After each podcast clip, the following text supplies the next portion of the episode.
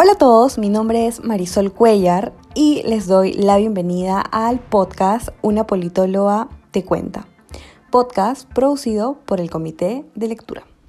En este espacio hablamos sobre todos esos aspectos básicos que tiene que conocer un elector a puertas del proceso electoral general 2021, para el que cada vez faltan menos días. El 11 de abril vamos a elegir presidente de la República, vicepresidentes, congresistas, pero también un órgano que es un poco menos conocido, pero que elegimos cada cinco años, y son los representantes ante el Parlamento andino. Así que en este episodio voy a estar contando algunos puntos importantes sobre este órgano. Antes de hablar del Parlamento andino como tal, tenemos que entender bien lo que es la comunidad andina y el sistema andino de integración. Respecto a la primera, es un proceso de integración regional y multidimensional que incluye los estados de Bolivia, Colombia, Ecuador y Perú. También de Chile, en calidad de miembro asociado. La finalidad de la comunidad andina es implementar políticas para la integración de estos países en materia social, económica, cultural, ambiental y política. Por su parte, el sistema andino de integración es un sistema, valga la redundancia, que articula los diferentes órganos e instituciones existentes al interior de la comunidad andina. Su finalidad es lograr una coordinación efectiva entre estas instancias para profundizar y fortalecer el proceso de integración. Precisamente, uno de los órganos fundamentales del sistema andino de integración es el Parlamento andino, que fue creado en 1979 y ratificado en 1984. Este es un órgano de integración de la comunidad andina y una de las pocas organizaciones supranacionales que se eligen por voto popular, es decir, por voto de los ciudadanos que acuden a las urnas a elegir a quienes serán sus representantes ante este órgano. ¿Cuáles son las funciones del Parlamento andino? Este tiene como misión apoyar a los gobiernos de los países miembros en la armonización de las legislaciones, así como en la regionalización de políticas públicas y prácticas gubernamentales exitosas que contribuyan a mejorar la calidad de vida y el bienestar de la población andina. También se busca fortalecer el proceso andino de integración por medio de la construcción de una ciudadanía activa y del fomento de la participación ciudadana. Suena muy grande, pero para eso han definido cuatro ejes misionales. El primero de los ejes es el referido a la armonización legislativa y esta se trabaja mediante el desarrollo de marcos normativos sobre temáticas de relevancia para la región. Por ejemplo, el ambiental. Lo que se busca con un proceso de armonización legislativa es fijar criterios mínimos y similares al momento de regular diversos aspectos sobre temáticas ambientales. Y esto es importante para tener como región normas que resulten similares y armónicas el segundo de los ejes es el referido a la participación ciudadana. Y esto se trabaja a través de programas democráticos de participación de jóvenes líderes, que se llaman parlamentos andinos juveniles y universitarios. Esto se ha llevado a cabo en nuestro país en alianza con varias universidades y en diversas regiones, como por ejemplo Arequipa y Lima. Lo que se busca generar en estos parlamentos es socializar a los estudiantes con las dinámicas que se gestan al interior de un congreso, de un parlamento. Y también se busca que puedan elaborar y enlistar las demandas y comunicarlas a las autoridades que son las tomadoras de decisiones, a fin de promover y motivar la participación. El tercero de los ejes es el de control político y esto se realiza mediante el seguimiento a los órganos e instituciones del sistema andino de integración, que mencionaba al inicio. Y el último y cuarto de los ejes misionales está referido al fortalecimiento de la integración regional, que resulta tan importante para los países de nuestra región. Aquí va a surgir una duda muy grande y común y es, ¿qué se ha logrado desde el Parlamento andino? Y antes de responder, tenemos que mencionar que uno de los principales problemas o retos futuros por superar que tiene este órgano radica en que no tiene iniciativa legislativa. Puede emitir recomendaciones, pero estas no tienen carácter vinculante. Es decir, no está obligada su implementación.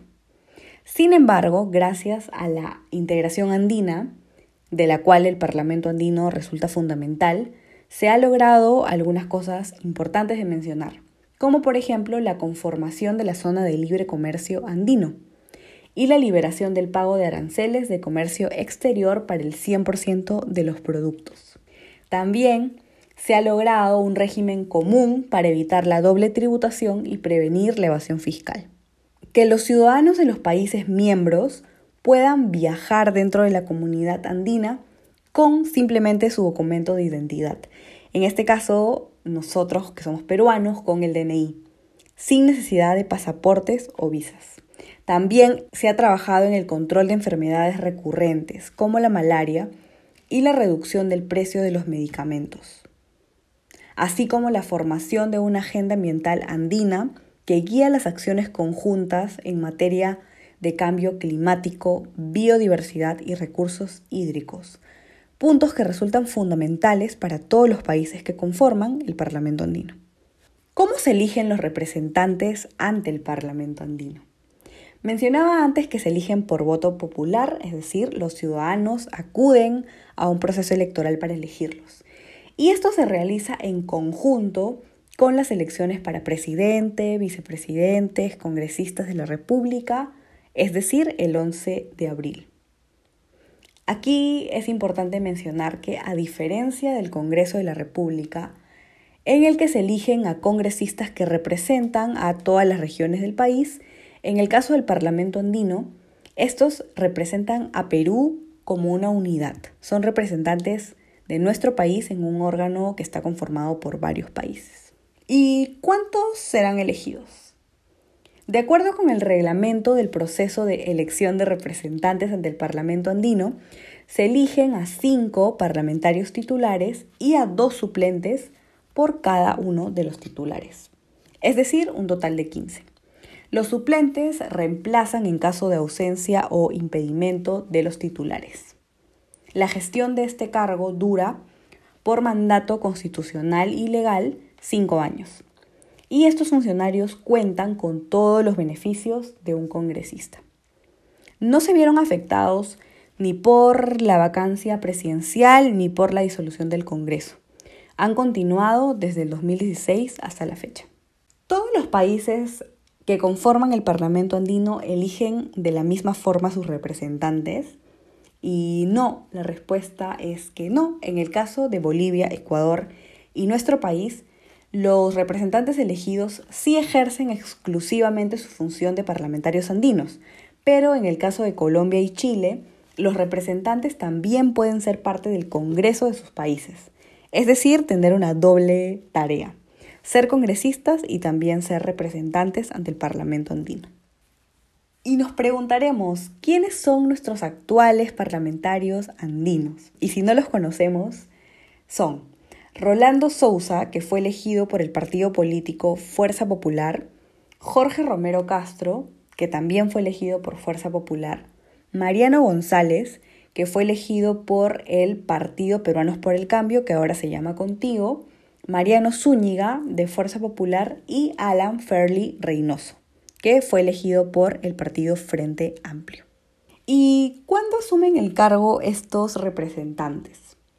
Los representantes ante el Parlamento andino asumen el cargo a más tardar el 27 de julio del año en el que se realiza la elección, es decir, a más tardar el 27 de julio del 2021. ¿Y dónde puedo ver quiénes postulan? Al igual que otros cargos de elección popular que vamos a elegir el 11 de abril, podemos ver quiénes son los candidatos y sus perfiles ingresando a la web votoinformado.gov.pe, en donde podemos revisar las hojas de vida de los candidatos y evaluar los diferentes aspectos. tengo un episodio detallado de consejos y recomendaciones respecto al momento de revisar una hoja de vida. Recomiendo que si no lo han escuchado, lo vayan a escuchar. Y antes de cerrar, quiero mencionar algunos consejos y datos extra. Lo primero es que es importante que habiendo conocido toda la información referida al marco de trabajo y al campo en el que se desarrolla un parlamentario andino, tengamos presente esto al momento de seleccionar a nuestros candidatos, ya que tienen un trabajo muy concreto, muy específico, que está enmarcado en el proceso de integración, el derecho internacional, los organismos internacionales. Y resulta prudente que las personas que sean elegidas tengan conocimiento sobre estos temas en los que van a desarrollar su trabajo. Como un dato extra, los representantes ante el Parlamento andino, de forma muy similar a los candidatos a la presidencia y vicepresidencia, presentan un plan de trabajo. Entonces creo que ese puede ser un excelente indicador para ver si lo que están proponiendo está acorde a lo que he mencionado antes o si en realidad no hay ninguna correspondencia. Como he mencionado en anteriores episodios, un plan es una buena señal de que la organización se ha preparado, así que puede ayudarnos en nuestro proceso de voto informado.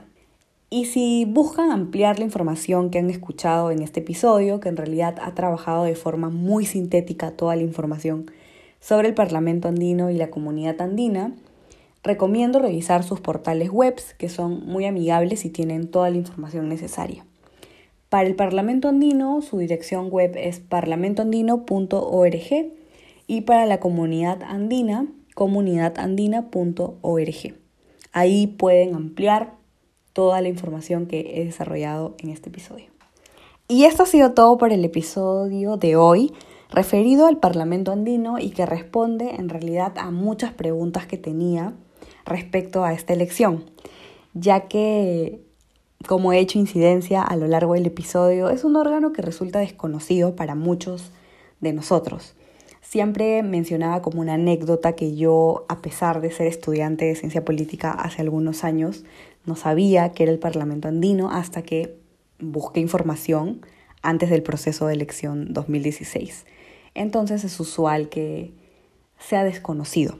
Pero esto es peligroso porque no fiscalizamos cuál es el trabajo de las personas que son elegidas y es importante siempre estar pendiente del trabajo que realizan nuestros representantes.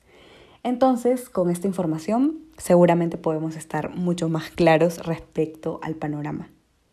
Falta menos de un mes para las elecciones y es importante que estemos informados en todo sentido respecto a los órganos que vamos a elegir, cuáles son las competencias del presidente de la República, del Congreso, del Parlamento andino, también que conozcamos las reglas porque es importante para evitar viciar nuestro voto, que es valioso, y sobre todo porque con nuestro voto estamos decidiendo el futuro de los cinco años siguientes de nuestro país. Creo que es una tarea que hemos interiorizado muy bien. Así que mm, esos son mis consejos. Les recomiendo ampliar la información, buscar mucha más. Y si tienen alguna duda, interrogante o pregunta, luego de este episodio pueden hacerla a través de mi cuenta de Instagram que siempre está abierta para las dudas de las personas que quieran saber un poco más sobre la elección y sobre todo votar informado. Así que nos encontramos en la próxima semana con otro episodio nuevo y es un buen momento para escuchar los episodios anteriores en donde he hablado sobre los planes de gobierno, la franja electoral, las hojas de vida de los candidatos, el voto preferencial y otros aspectos importantísimos como el cómo va a ser la elección en pandemia. Entonces creo que es una buena guía antes de este proceso electoral. Chao.